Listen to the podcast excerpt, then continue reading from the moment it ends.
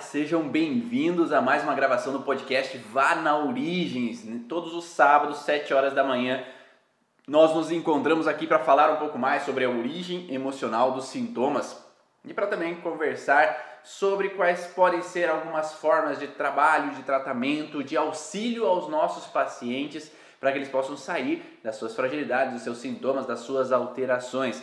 Na gravação de hoje do podcast Vá na Origem, nós temos a associação com o workshop Terapeuta da Origem. Então temos mais um dia do workshop Terapeuta da Origem também em associação. Agora vamos aproveitar também gravar o podcast Vá na Origem falando então sobre depressão, quais são as possíveis causas, origens da depressão, o que eu, eu, por exemplo, o que eu observei nos meus pacientes, o que eu estudei dentro das leis biológicas da origem emocional dos sintomas e que faz sentido no contexto do paciente e ele tenda a melhorar dos sintomas e das fragilidades dele. Temos alguns padrões de possibilidades dentro desses pacientes que podem gerar esses sintomas, essas alterações no contexto de depressão. E temos às vezes confusões no contexto quando nós vamos fazer uma avaliação e às vezes atribuir aquele paciente a um tipo de padrão conflitivo que não necessariamente é aquele padrão conflitivo que é encontrado. Ele pode ser variável alguns padrões e por isso que precisamos entender alguns detalhezinhos para compreender quando a gente for atender um paciente com esse estado depressivo, ok? Olá, Eloá, seja bem-vinda. Eloá está aí, Enisete, Daniele, sejam bem-vindas. Denise, vamos ver quem mais apareceu aqui. Miller, bem-estar. Então acho que não é esse o teu nome, né? O sobrenome, eu acho, né? Cleia. Sejam bem-vindas.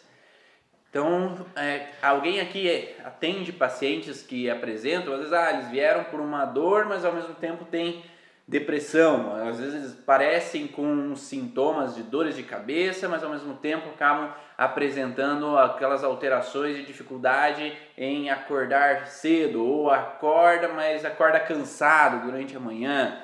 Olá, Cristiane, Claudenice.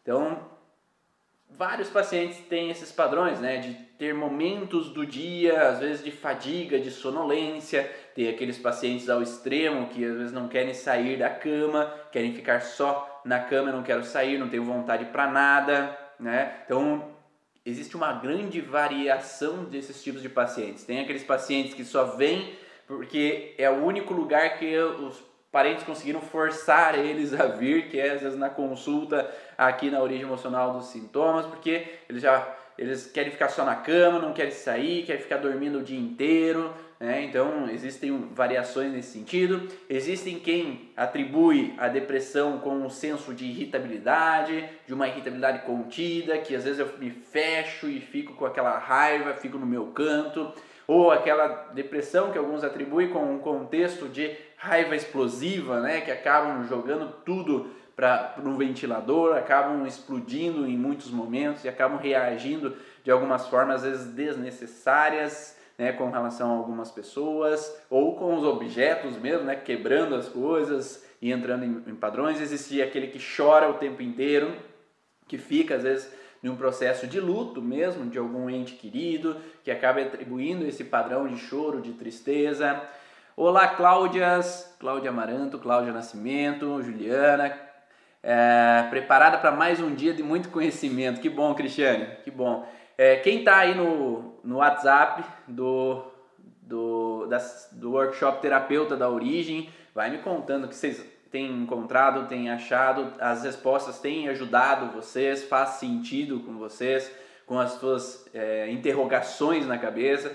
Porque eu acho que quem está aqui, quem busca fazer, é, quem está sete horas da manhã para assistir aqui uma live, é porque está cheio daqueles pontos de interrogação. Tem um livrinho da minha filha que eu acabo lendo os livrinhos para elas à noite antes de dormir e um dos livros é Pulga atrás da orelha. Não sei se quem tem filhos aqui tem já viu esse livro, né? Mas a pulga atrás da orelha coloca um menininho que está cheio de interrogações. Ele pergunta sobre tudo. Por que, que o avião voa no céu se ele é tão pesado? Por que, que as nuvens aparecem? Por que, que o céu é azul? Por que isso? Por que aquilo?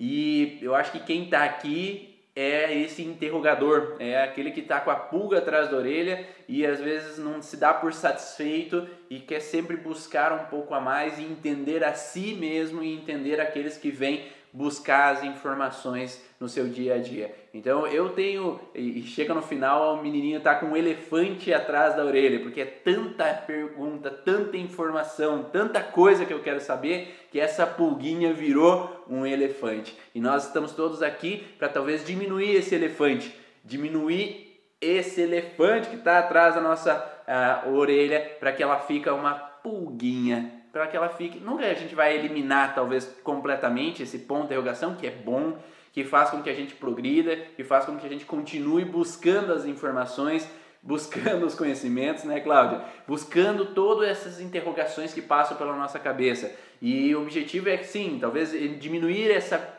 esse elefante atrás da orelha para virar uma pulguinha, mas que uma pulguinha constante que fica te cutucando. Ó, oh, pode ter coisa a mais aí. Ó, oh, busca um pouco mais, estuda um pouco mais nisso, olha um pouco mais sobre isso, né? Então essa pulguinha atrás da orelha faz com que a gente esteja aqui, esteja trocando, esteja buscando informações, esteja aqui compartilhando com vocês tudo que eu aprendi e eu espero que da melhor forma possível. Como vocês perceberam, é, eu acabo não conseguindo travar minha língua em alguns momentos. Eu falo tudo que eu acho que seja interessante, porque como lá no começo eu não tinha ninguém que eu seguisse para buscar essas informações, que me ajudasse a potencializar, que me ajudasse a entender é, esses de onde veio alguns processos, de onde veio algumas alterações, quais são as origens de determinadas situações.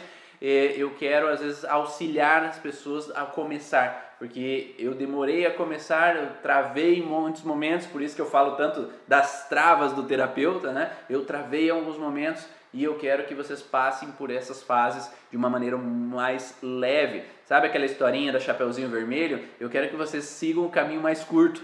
Né? Vocês não precisam seguir o caminho mais longo e deixar o lobo mal atravessar na frente de vocês e fazer com que vocês entrem às vezes num padrão de problema, de dificuldade e às vezes sejam ultrapassados por outras pessoas. Eu quero que realmente escolham um caminho mais curto e cheguem lá. Cheguem lá através, talvez aqui da comunidade Origem. Então vamos a três pontos principais que são falados no contexto da depressão. Para quem assistiu o primeiro evento das Leis Biológicas Experience, né, o Congresso Internacional das Leis Biológicas, sabe que houve uma palestra sobre esses três modelos depressivos, que a Luana Frasson falou sobre eles. Ela falou sobre quais são os três tipos de possíveis depressão. Um deles é, não é uma depressão, é uma alteração hormonal, né, uma alteração em alguns órgãos, um órgão específico, né, que faz com que haja um bloqueio e a pessoa entre em algumas ações incômodas, algumas ações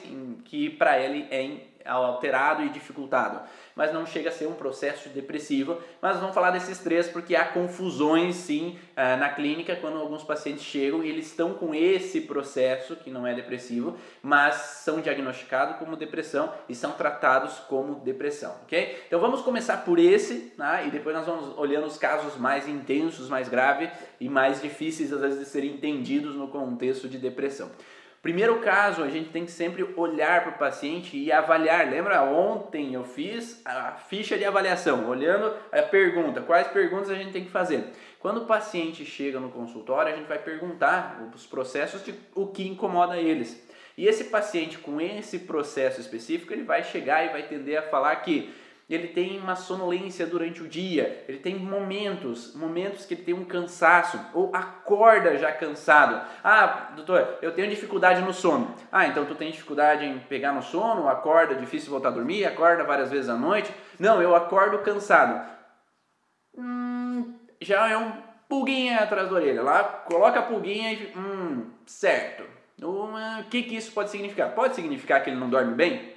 Pode, pode ter uma apneia, ele pode ter alguma alteração que uma das perguntas ontem do WhatsApp é ah eu não consigo acordar cedo eu tenho dificuldade eu estou cansado. O paciente pode ter uma apneia e não dormir bem ser um sono agitado e não dormir bem realmente ou não ter uma respiração boa e, uma às vezes um septo alterado que às vezes faz com que ronque faz com que tenha dificuldade em ter um sono pesado ou uma liberação de melatonina de uma maneira correta para ter um sono pesado que possa ser restaurador. Então esse sono tem que ser mais ampliado. Então uma pessoa que tem dificuldade, tem que dormir 10 horas, 11 horas, tem que dormir mais tempo, é pulguinha atrás da orelha que eu tenho alguma alteração com relação ao sono? Pode ser? Pode ser que não é com o sono.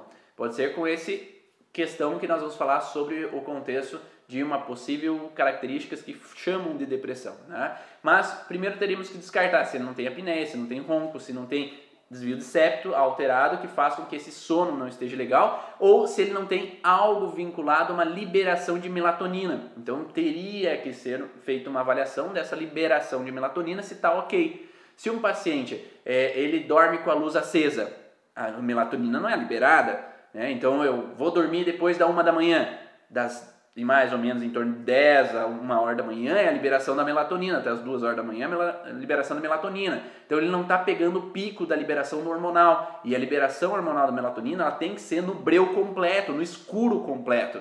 Então, se esse paciente ele não está dormindo no escuro completo, ah, a janela fica aberta e as luzes dos carros passam, a luz da rua fica ali e, e, e fica um pouco uma claridade. Então, se ele não está no escuro completo, completo, a liberação não é eficaz. Então, vai fazer que o sono não seja ideal. Ou se aquele paciente tem que ficar com uma luzinha acesa lá para dormir porque tem medo do escuro. Tem que trabalhar o medo do escuro primeiro para depois ele poder dormir no escuro. Mas essa dificuldade faz com que a liberação da melatonina não seja eficiente dentro do corpo, que é liberada um estímulo através dessa glândula pineal e vai fazer com que essa pessoa talvez não tenha esse sono reparador. Então é preciso entender esse processo, sim, mas no que nós estamos querendo falar aqui hoje sobre esses contextos de diagnóstico é um paciente que acorda cansado ou durante o dia tem picos de cansaço, de fadiga, de sem energia. Essas perguntas, quando o paciente fala, ah, eu tô, acordo cansado, tenho fadiga, eu tenho perda de energia, a gente vai olhar a possibilidade do sono, não está sendo regular, não está sendo legal, mas a gente pode pensar também no processo de cortisol. Quando um paciente está em fase ativa de estresse com relação a fui jogado fora do, do caminho, eu tomei uma escolha errada, eu me culpo por uma direção que eu tomei na minha vida, ou eu fico me culpabilizando o tempo inteiro pelas coisas que eu faço, é, que nunca tá bom, sempre faço coisa errada. Então, essa questão de ter tomado escolhas erradas, estar sendo jogado para fora do caminho, gera, como a Cláudia fala ali, BA3 na microfisioterapia, mas suprarrenal e mesoderma novo. Então a suprarrenal e mesoderma novo, ela atinge a suprarrenal no contexto de liberação do cortisol. Então se o cortisol não está sendo liberado de forma adequada, porque em fase ativa de estresse, enquanto eu estou remoendo a situação de uma escolha que eu tomei, de ter sido jogado para fora do prumo, não, ah, meu pai me mandou fazer medicina, mas eu quero fazer engenharia náutica. Minha mãe me mandou fazer direito, mas eu queria fazer oceanografia. É, eu tive que fazer administração porque na minha cidade não tem faculdade de outras coisas, mas eu queria ter feito fisioterapia. Então essa relação de ter tomado uma direção que não é satisfatória, não me dá motivação, não me dá ânimo, eu gero uma alteração no cortisol e isso faz com que eu baixe energia deu uma fadiga, um cansaço, uma sem energia para fazer as coisas. Eu não tenho energia, não tenho pique para fazer as coisas do dia a dia. Então isso às vezes é caracterizado como depressão, mas é só uma alteração do cortisol devido a essa fase de estresse que o paciente está vivendo. Por que, que se fala que há uma alteração do cortisol nesse momento? Tá? Qual é o sentido biológico? Qual é a intenção? Então se fala muito que dentro de um rebanho de ovelhas, se uma, uma ovelha ela se perde do bando, ela tomou uma escolha errada, tomou uma direção errada, ela ficou longe das outras ovelhas e ela se perdeu das outras ovelhas, isso dá a entender para aquela ovelha que ou qual é o, o que ela pode fazer, né? Ou ela pode continuar caminhando para encontrar as outras ovelhas, ou ficar parada para esperar que as ovelhas encontrem ela. Mas pensa só, se ela continuar andando, ela pode não se perder mais? Então, biologicamente, é instalado um processo que, quando eu estou fora do caminho, quando eu estou fora do, do direcionamento, quando eu senti que eu tive uma escolha errada, é melhor eu ficar parado no meu canto do que ficar me movendo mais, porque quanto mais escolhas erradas eu faço, mais eu quebro a cara. Então é melhor eu parar, eu pausar o movimento. Então por isso que se fala que no mundo animal, as ovelhas, se uma se perde do rebanho, é melhor ela parar. Então isso faz com que biologicamente dá uma baixa de cortisol nessa fase ativa de estresse, para que essa ovelha não continue se perdendo do rebanho. Então eu paro o meu movimento. Porque se as outras ovelhas percebem que eu estou fora, elas vão agora me procurar. Então é mais fácil várias procurarem do que uma só tentar se achar e acabar se perdendo mais ainda. Porque em grupo a gente pode se expandir e aí eu ainda estou vendo vocês, mas eu estou procurando num processo expandido maior. Né? Então tem uma coerência no contexto biológico nesse sentido. Além de que, se eu me culpo por uma escolha errada que eu tomei, é melhor eu parar de tomar decisão.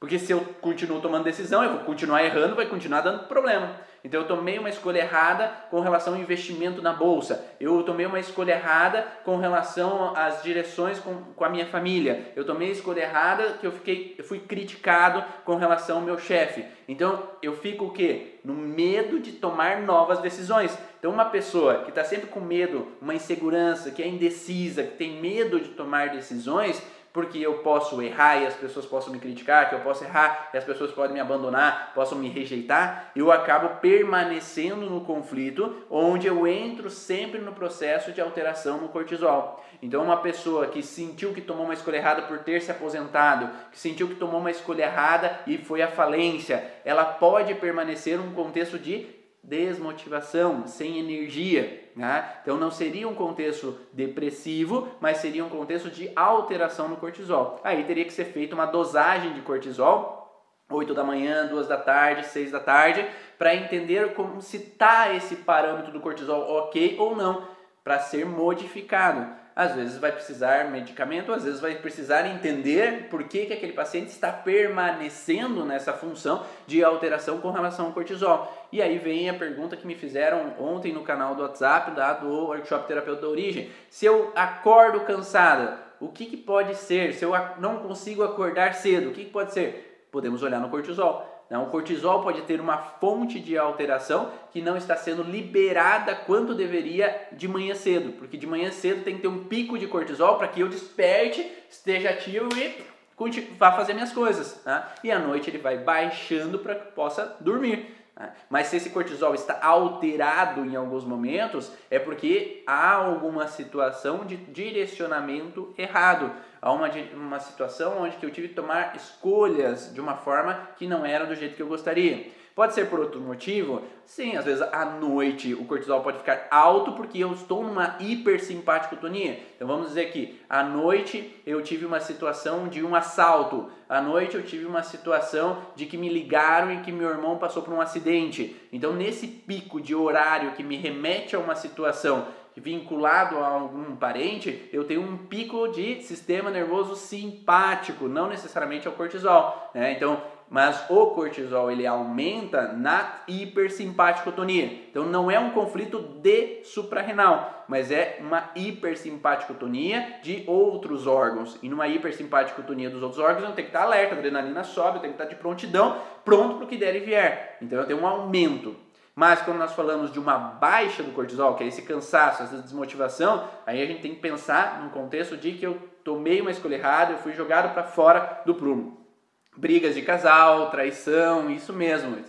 É, isso é, pode ser uma situação também de que eu, é, é, na história da família, ou mesmo da mulher ou do homem, tem um contexto de que sexo é problema ou engravidar é problema, que a noite é o horário da procura sexual. Então, às vezes, à noite eu vou inventar um monte de outras coisas para fazer. Então, eu fico alerta, a adrenalina sobe para eu lavar a casa, limpar a casa, lavar a louça, lavar roupa, passar roupa, fazer tudo quanto é coisa ali, ou ter que estudar, eu tenho que trabalhar, eu tenho que fazer outras coisas para evitar ir para cama cedo. Porque se eu for para cama cedo, inconscientemente eu vou passar por o perigo. Então, eu posso ter uma situação de aumento simpático tônico naquele momento também. Ou pode ter as situações onde que meu pai era alcoólatra, chegava em casa à noite alcoólatra, alcoolizado e quebrava tudo, brigava em casa e ali naquele momento ele fazia o escarcel e eu tinha que estar alerta para proteger a mãe, eu tinha que estar alerta para fugir. E aí faz com que eu entre nesse processo de hipersimpaticotonia nessa fase da noite.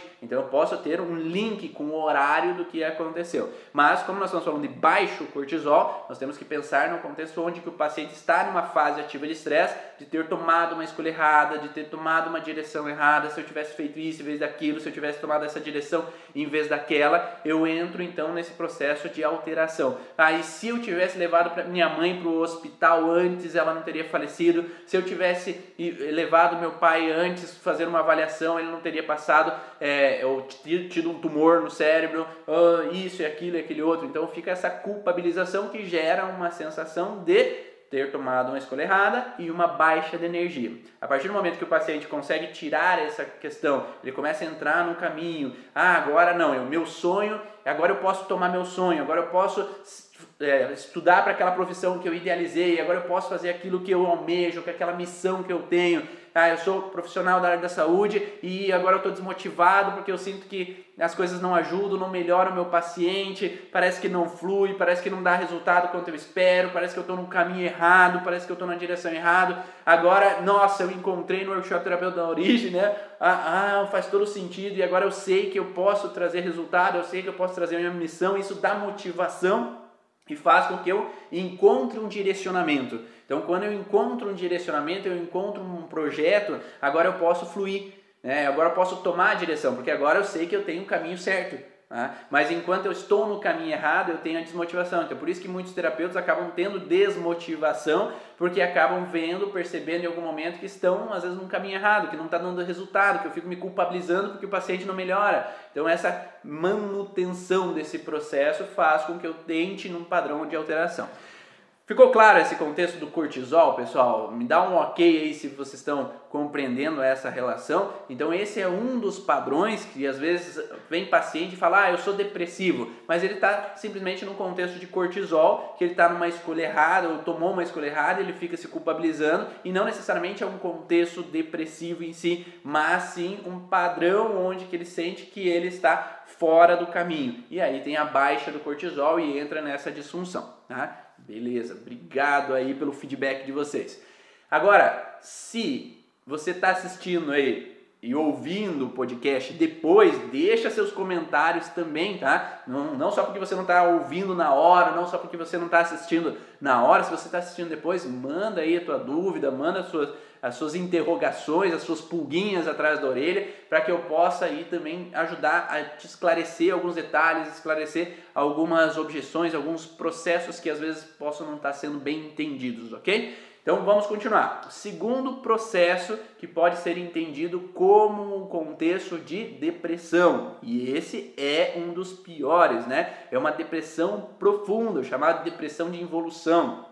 Esse o paciente ele vai chegar e muitas vezes até os parentes vão te falar, né? Porque às vezes vai ser trazido por alguém, provavelmente, ele vai ser trazido por alguém e essa pessoa que vai trazer ou vai ligar para marcar ela vai falar o que está acontecendo.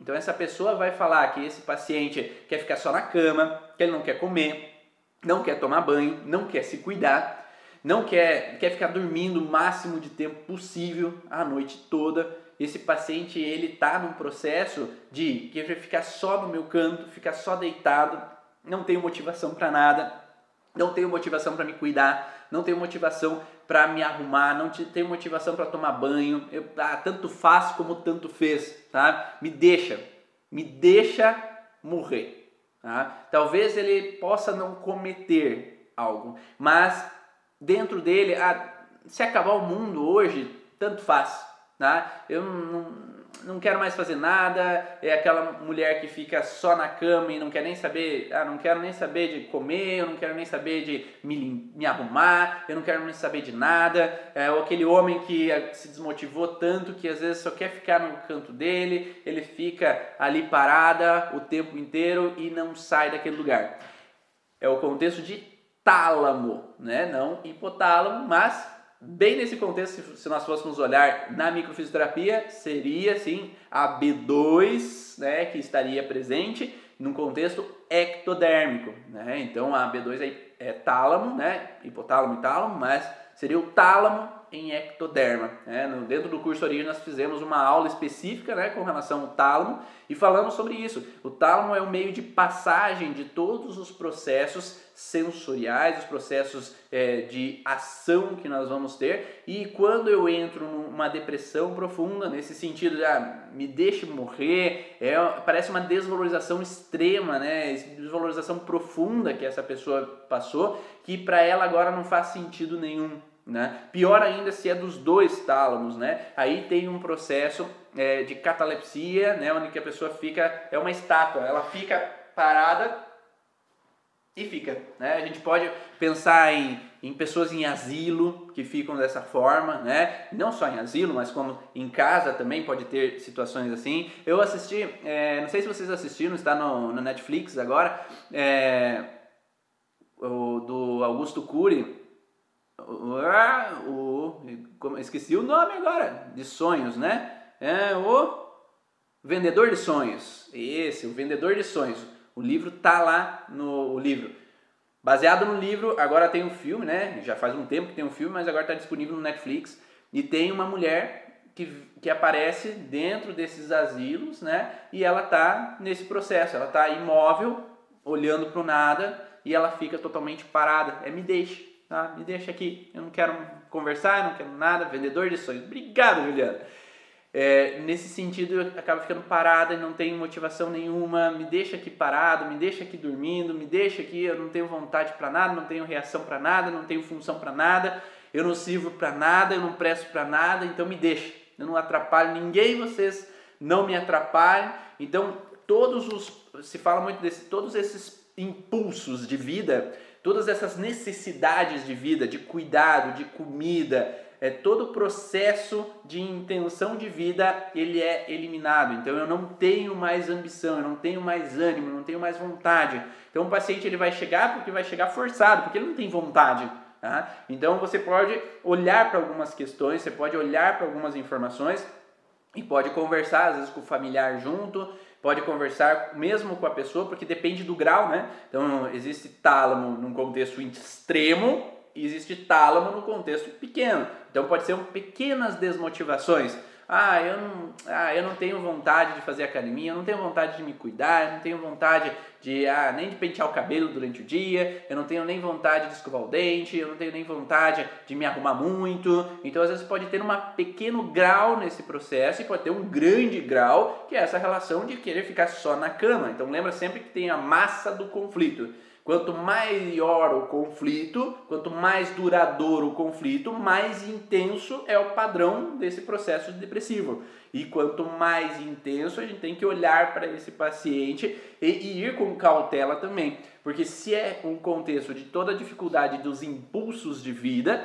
se um paciente é retirado completamente dessa constelação talâmica, ele pode ter um impulso de vida extraordinário na fase pós-estresse então, todos os, é, todos os cinco sentidos são hiperativados numa fase PCL. E isso vai fazer com que esse paciente tenha, às vezes, a sensação de fazer várias coisas ao mesmo tempo. Ele está fazendo cinco coisas ao mesmo tempo, sabe? Aquela pessoa que hiper produtiva. Agora, tudo que eu não pude fazer, que eu não tinha ambição, agora eu vou fazer tudo de uma vez só. Então, ele começa a fazer um monte de coisa ao mesmo tempo, começa a produzir um monte de coisas, começa a ficar paranoico ali, até pode entrar num processo de ver ou ouvir coisas, pode ter é, explosões ali de, dos seus sentidos que faça com que ele tenha uma hiperestimulação dessa parte, porque o tálamo é a passagem desses, dessas informações. Então é preciso também ir com cautela, ir devagar nesse processo de atendimento com relação ao tálamo, para sim diminuir esse processo desse paciente que está só querendo ficar acamado,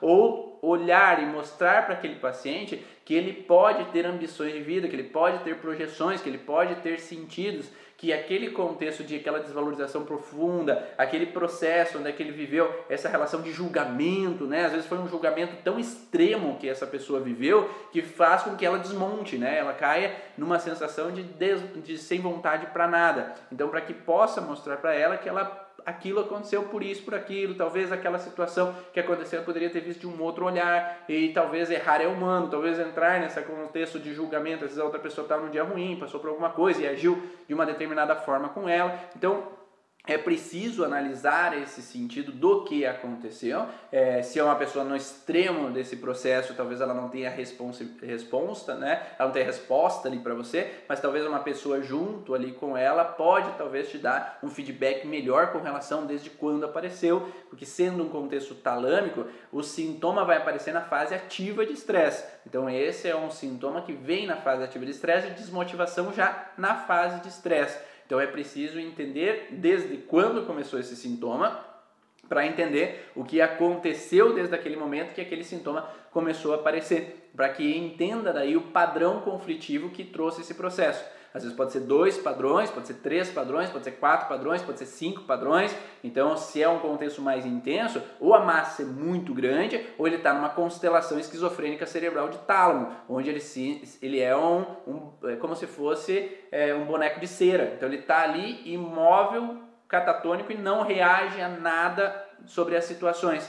Então é preciso, sim, talvez identificar essas situações e talvez modificar a percepção dessas pessoas para que as coisas possam fluir de uma maneira melhor ali para ela e pode sair talvez desse processo de incômodo. Ficou claro essas informações de tálamo? Então, dá um ok aí para ver se vocês estão entendendo, se ficou alguma dúvida sobre esse contexto, e daí eu passo para o próximo contexto, o terceiro padrão, que é o mais frequente sobre essas questões depressivas, né, do que a gente encontra mais frequentemente na clínica. Né?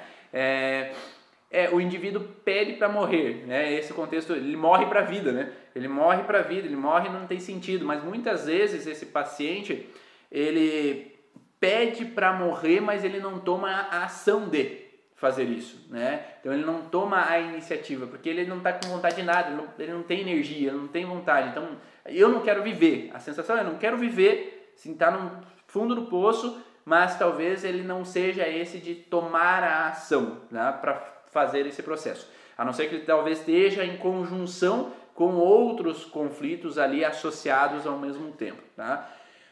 Ok? Então, terceiro ponto, nós passamos sobre o contexto de suprarrenal, baixa de cortisol, que às vezes alguns acabam entendendo como um processo depressivo, mas em geral é um contexto de baixa de energia. Nós poderíamos olhar também nesse contexto de baixa de energia, de baixa de testosterona, né? que diminui as ambições, diminui aquela, aquela intenção, aquela força, aquele contexto do macho alfa de tomar a frente, tomar a iniciativa e ir atrás. Então isso baixa um pouco também essas energias vitais de tomar a frente de algumas situações, né? Então poderíamos olhar nesse sentido relacionado à testosterona também como uma diminuição das energias vitais de energia de tomar a frente, né? É, e nessa conjunção nós podemos entrar no que a, talvez a medicina chinesa coloca como Qi, né, que é a energia vital para que eu possa tomar as iniciativas, tomar a frente das situações. Então eu posso normalizar esse Qi equilibrando todos esses fatores desse paciente. Pode ter esse contexto dentro de uma síndrome do pânico, pode estar associado. Me explique melhor, Tanisa. É, me explique melhor porque para mim não faz, em geral, não faz muito sentido. A síndrome do pânico ela entraria em outro padrão, tá? O outro padrão é eu tenho medo de morrer. A síndrome do pânico para mim ela entraria assim, para alguns casos, ok? Para alguns casos que tem a constelação esquizofrênica cerebral em centro de hormônios masculino e feminino ou artéria e veia coronária, tem pensamentos obsessivos sobre morte.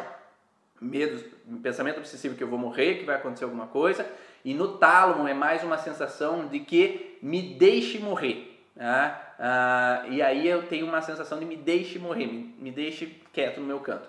O, eu olharia mais com relação a quadros depressivos numa bipolaridade, que é o que a gente vai falar agora. Tá? Então, nesse sentido, daí eu olharia para a síndrome do pânico. No contexto de tálamo, a não ser que esteja uma associação entre processos, mas a síndrome do pânico ela gera uma hiperestimulação. O paciente com tálamo, ele não quer sair do lugar, ele não está com medo de nada. Tá? Ele está ali, ele não tem ambição de vida, não tem energia para fazer as coisas, ele não quer fazer as coisas, ele tá, quer ficar só deitado aqui. Então não é uma síndrome do pânico, ele quer ficar só no canto dele.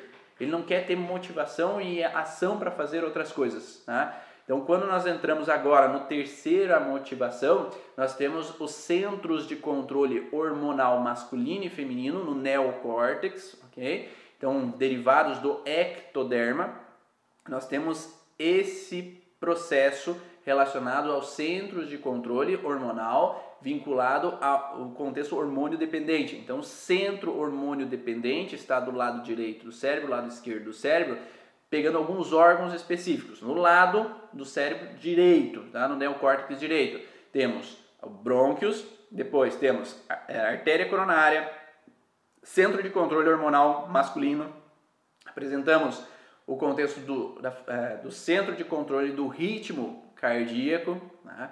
e entramos no centro de ereção. Então, nesse controle está ali do lado direito, mais posterior, na região temporal. Nós temos a região vinculada também à curvatura menor do estômago, vesícula, ductos biliares e pancreáticos. Então temos essa região vinculada a esse processo. Um pouco mais posterior, temos ali o processo da bexiga masculina. Do lado esquerdo, temos laringe, logo posterior, o centro de controle hormonal feminino, o centro de controle ovulatório, o centro de controle da veia coronária e o centro de controle dos hormônios né, sexuais femininos, centro do clitóris também. Um pouco posterior, temos o reto do intestino, que é ectodérmico. Posteriormente, ainda temos a parte da bexiga feminina. Então, todo esse processo, né, todos esses órgãos, eles representam, então, no neocórtex, a parte hormônio dependente. O que, que quer dizer isso? Quando esses centros de controle estão alterando, é, eles acabam trazendo uma situação vinculada ao processo de alterações hormonais. Nesse sentido de alterações hormonais, aí entra aquele processo que nós estávamos estudando dentro dessa semana de teste do aplauso. Então, homens destros que aplaudem com a mão direita, eles tendem a utilizar na primeira mitose celular o lado direito do cérebro. O lado direito do cérebro ele tem esse comando desses centros de controle hormonais masculinos, né? Porque o centro de controle hormonal da testosterona está do lado direito. Se é uma mulher destra, ela vai iniciar utilizando o lado esquerdo do cérebro, que é ali onde está os centros de controle hormonais femininos. Então, uma mulher destra tem uma tendência de ser mais feminina, em tese, inicialmente, ok? A gente pode mudar o lado cerebral durante a vida, que é aí que vai entrar esse contexto depressivo. Homens canhotos que aplaudem com a esquerda, eles têm a tendência de estar do lado esquerdo do cérebro inicialmente, que é o centro de controle hormonal feminino. Tá? E agora, mulher canhota vai ter a tendência de estar do lado direito do cérebro, que é o centro de controle hormonal masculino. Sendo assim, homens destros e mulheres canhotas que trabalham inicialmente com o hemisfério cerebral direito nesse contexto hormonal, tá? Não relacionado à neurociência, que coloca o contexto de raciocínio e lógica e o contexto de criatividade. Não é esse padrão. É algo além que o Dr. Hammer colocou, que é um fator é, alterado, com, diferente um pouco, não negando ao que a neurociência faz, mas um processo suplementar às informações com relação à neurociência. Então esse lado direito do cérebro dá uma energia de aquisição. Então, eu vou atrás, tomo uma frente, é, vou resolver os problemas, eu vou reagir às situações, eu vou conquistar território, eu vou em busca do que eu quero. Tá? Homem destro, mulher canhota. Agora, mulher destra e homem canhoto, ele vai ter a tendência inicial a utilizar o lado esquerdo do cérebro que é vai ter uma energia hormonal, mas de esperar que me deem o meu espaço, de ser mais receptivo, de ser mais acolhedor, mais família, mais protetor ou mais protetora. Então essa é uma base inicial, de novo, durante a nossa vida a gente pode mudar o lado cerebral de funcionamento, tá? Mas inicial, devido à primeira mitose celular, a gente vai iniciar com um padrão de reação. Tá? E aí faz com que essa mulher dessa, o homem canhoto, tenha uma propensão inicial de em conflitos eu evito. Em conflitos, não, eu não quero brigar, eu não quero reagir, eu quero apaziguar, eu quero proteger, eu quero que o ambiente esteja em harmonia. Então eu tendo a evitar conflitos. Já o homem destro e, o, e, a mulher canhota, ela é de adquirir o território. Então, em situações de conflito, eu vou confrontar, porque eu não quero ameaça no meu território, eu quero confrontar um perigo no território. Então é o que a gente passa de informação, né? Então vamos é, o, o, que eu coloco uma pincelada sobre o cursorismo. Então nós temos os brônquios. O que, que serve os brônquios? Se uma, uma, ameaça está chegando no meu território, eu vou latir, vou gritar, vou brigar. Então, se tem uma ameaça, eu altero a voz. Ninguém altera a voz por acaso. Quem altera a voz é porque tem medo. Né? Então, tenho medo no meu território e eu altero a voz. Eu tenho medo de perder minha esposa, por isso eu brigo com ela. Eu tenho medo que meus filhos se machuquem e eu grito para que eles não subam no sofá. Eu grito como uma forma de dissuadir o território e fazer com que as coisas sejam do meu jeito, porque assim não há perigos. Então é por medo que a gente grita. A gente não grita porque não tem medo. Tem um medo no fundo, tá? E faz com que eu altere a voz. Agora, essa ameaça está rondando meu território, eu lato, grito, ou expresso uma agressividade para que aquela ameaça não chegue até mim. Não foi eficiente. E agora eu perdi meu território. Então, centro de controle hormonal masculino, centro de, de controle da, do ritmo cardíaco, centro de controle da artéria coronária, eu perdi meu território. Tá? E agora eu aumento a frequência cardíaca, eu aumento, uh, o ritmo cardíaco, eu tenho uma impulsão de reconquista de território. Porque vem logo abaixo a vesícula vem a, a, a, região da curvatura menor do estômago, que serve para gerar um impulso de raiva, né? A vesícula, a curvatura menor do estômago, os ductos biliares têm a sensação de raiva. Então eu gero uma raiva para que eu possa tomar meu território de volta para mim. Então alguém invadiu meu território, mexeu com a minha esposa, mexeu com meu esposo, alguém invadiu meu território e está querendo tomar as minhas posses, então eu tenho um impulso de raiva para tomar o que é meu. Agora eu consegui tomar o que é meu. Agora eu vou demarcar território. Então a bexiga vai entrar num padrão agora de urinar uma coloração mais escura, mais fétida, para que eu demarque o meu território. Então, passando sobre todo o processo, tem uma ameaça chegando, eu altero a voz, não consegui, perdi meu território, artéria coronária. Agora eu entro numa situação de raiva para ter um impulso vital de conquistar de volta o meu território. Agora eu conquistei, eu demarco o território que aqui é meu. Agora do lado feminino, né? do lado o homem canhoto, a mulher destra. Eu tenho uma sensação de ameaça sobre o meu território laringe, então tem uma ameaça rondando, não chegou ainda perto, mas está por perto. A ameaça está chegando. Agora eu perdi meu território, a veia coronária, o centro de controle hormonal feminino, centro de ovulação, alterações é, relacionadas ao, ao, controle do clitóris, por exemplo, da estimulação é, sobre o orgasmo. Eu perdi meu território.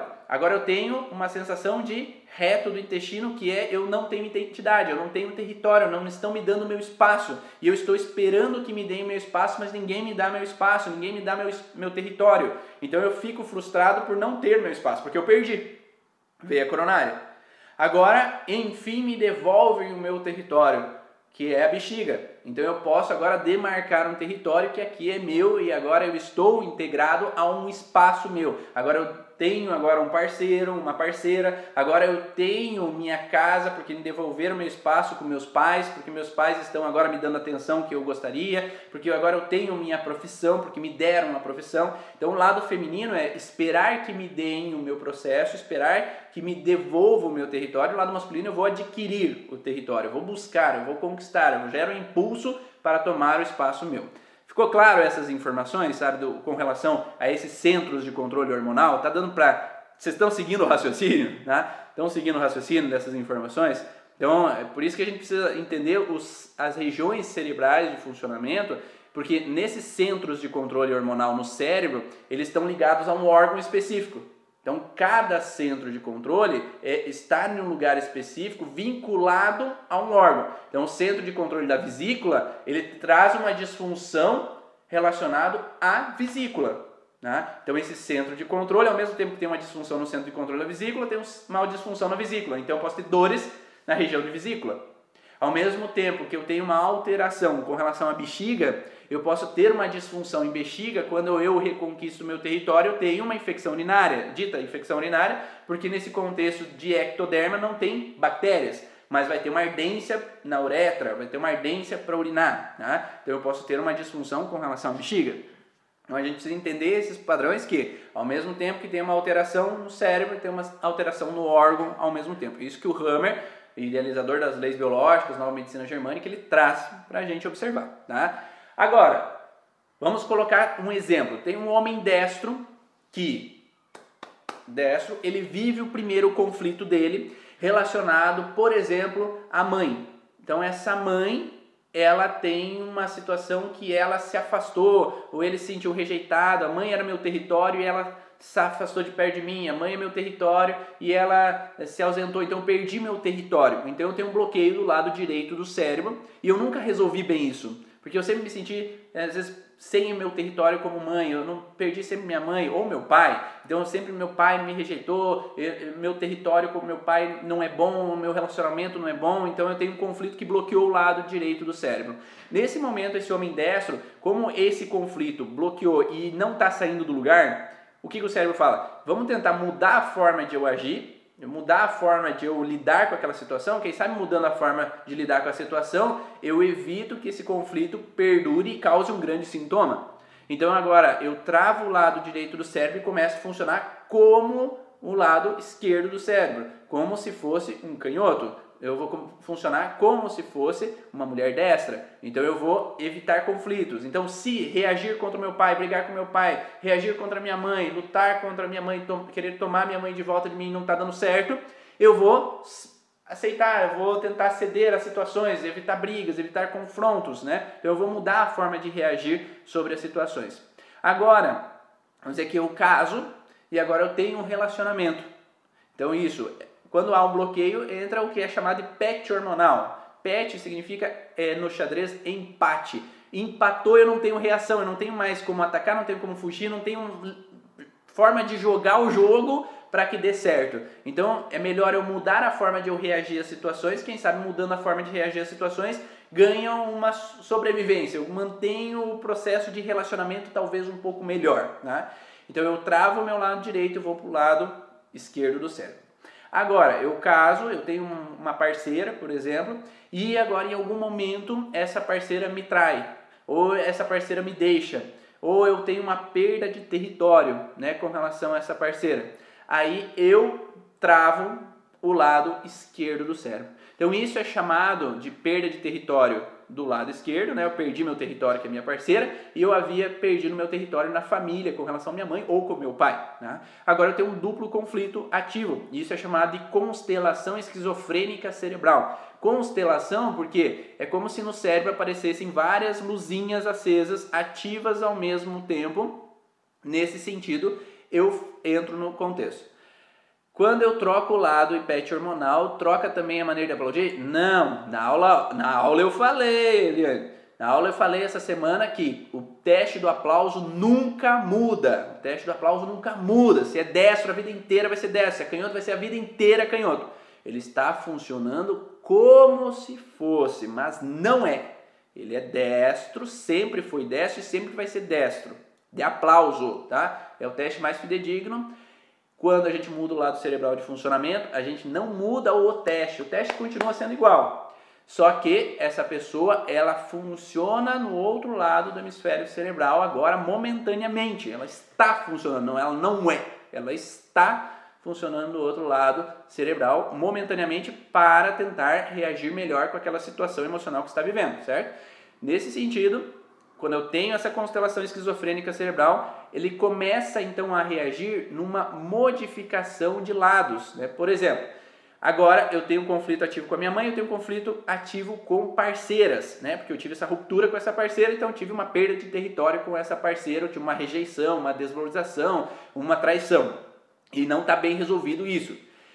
Dependendo da intensidade dos conflitos, se o conflito com a mãe é mais forte, esse paciente vai entrar num processo depressivo. Se o conflito com a parceira é mais forte, esse paciente vai entrar no processo de euforia ou mania. E esse contexto talvez pode atribuir para esse paciente se está ativo os dois hemisférios cerebrais relacionados ao centro de controle hormonal masculino e feminino. Esse paciente pode ser um processo de casa nova, o conquistador. Então eu perdi, eu fui rejeitado por uma parceira, então agora eu me torno conquistador. Eu sou aquele machão, aquele conquistador, aquele sedutor para tentar reconquistar um território. Então eu vou ficar, se o conflito com a mãe está mais forte, eu vou ficar um casa nova, um conquistador depressivo.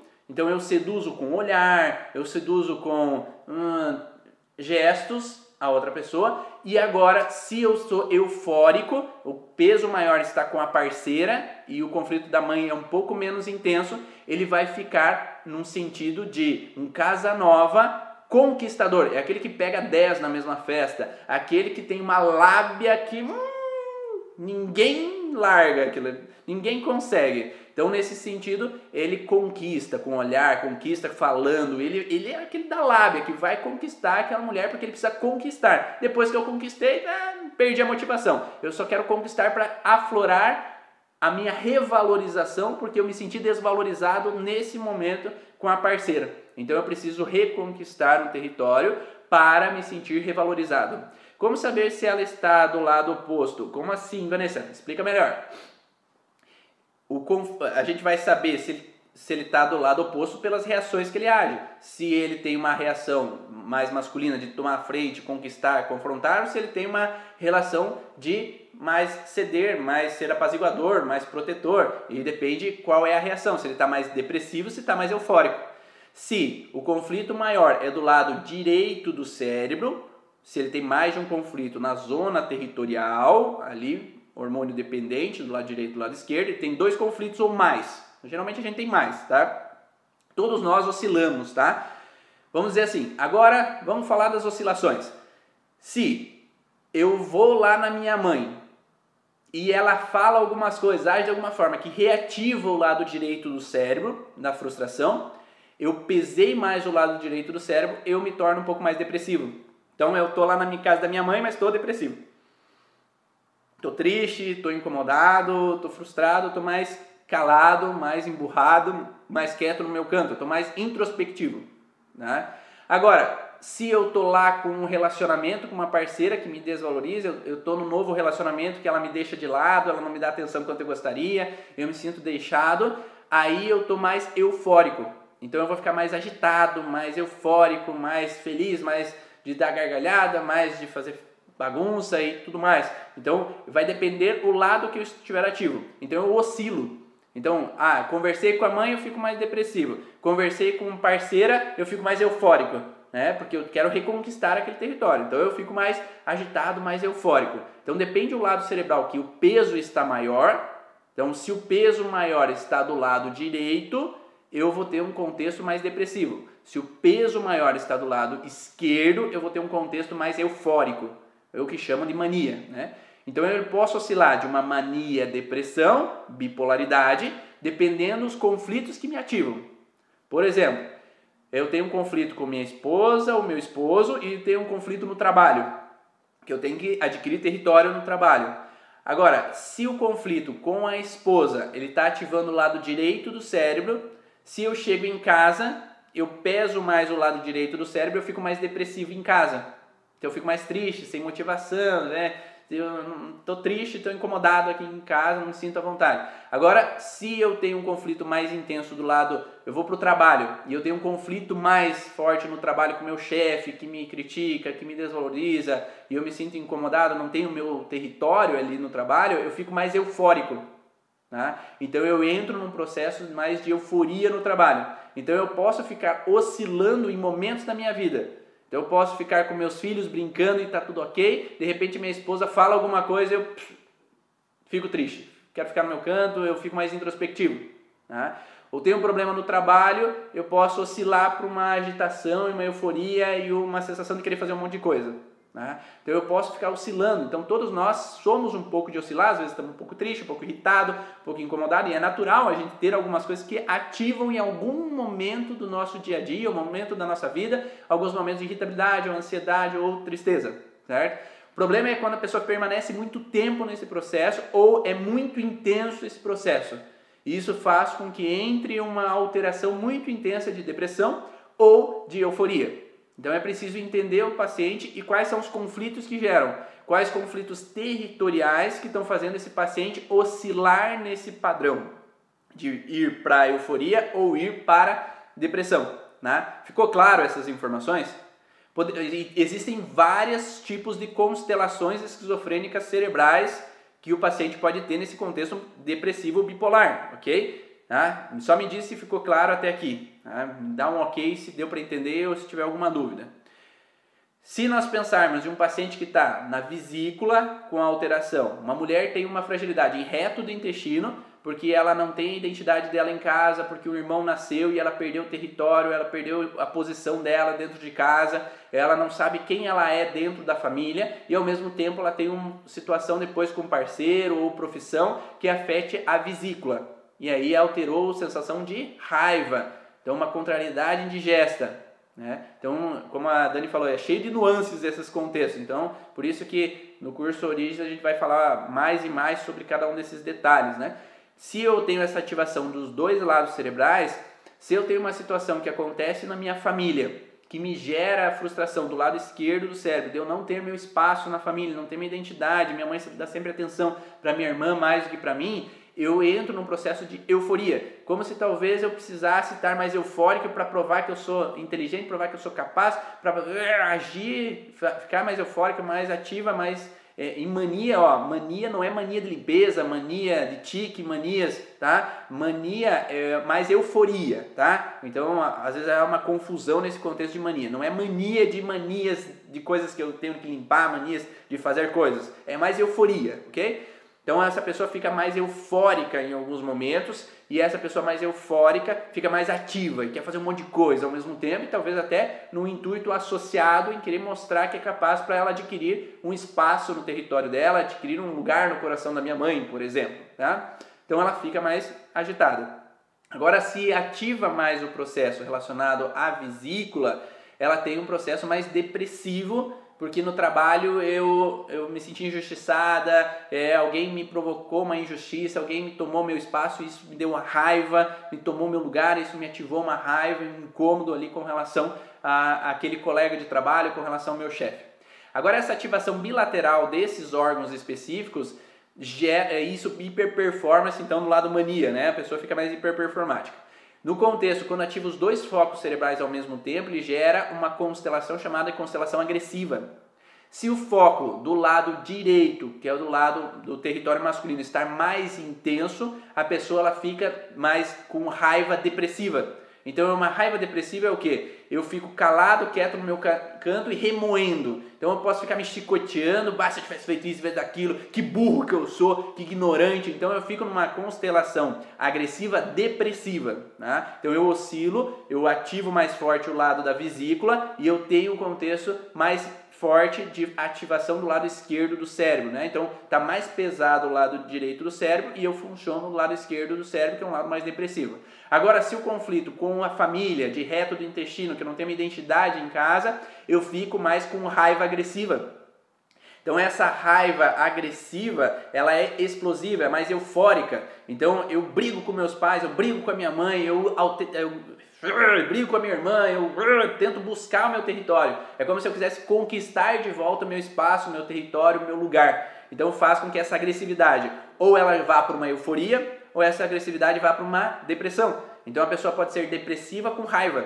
Tá? Então eu fico calado, emburrado e lá tem aquela queimação, lá tem aqueles sintomas às vezes que podem aparecer em alguns momentos, mas a pessoa fica introspectiva.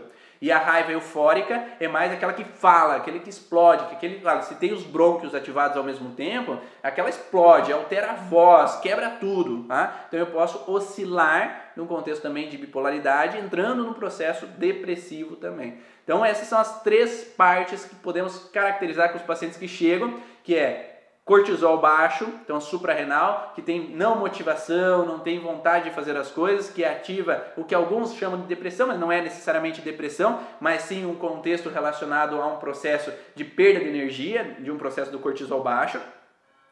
A situação relacionada a tálamo, que já é uma depressão de eu não tenho vontade para nada, eu quero ficar parado aqui no meu canto, não tenho motivação para fazer nada, e o contexto de alteração hormônio dependente que vai gerar, então, quando o peso mais forte numa constelação esquizofrênica cerebral hormônio dependente está ativa do lado direito do cérebro, esse paciente vai funcionar mais do lado esquerdo do cérebro no contexto mais depressivo. Né? Então, esse contexto depressivo é, esse, é um dos contextos mais frequentes que a gente encontra no consultório, onde há padrões de perda de território.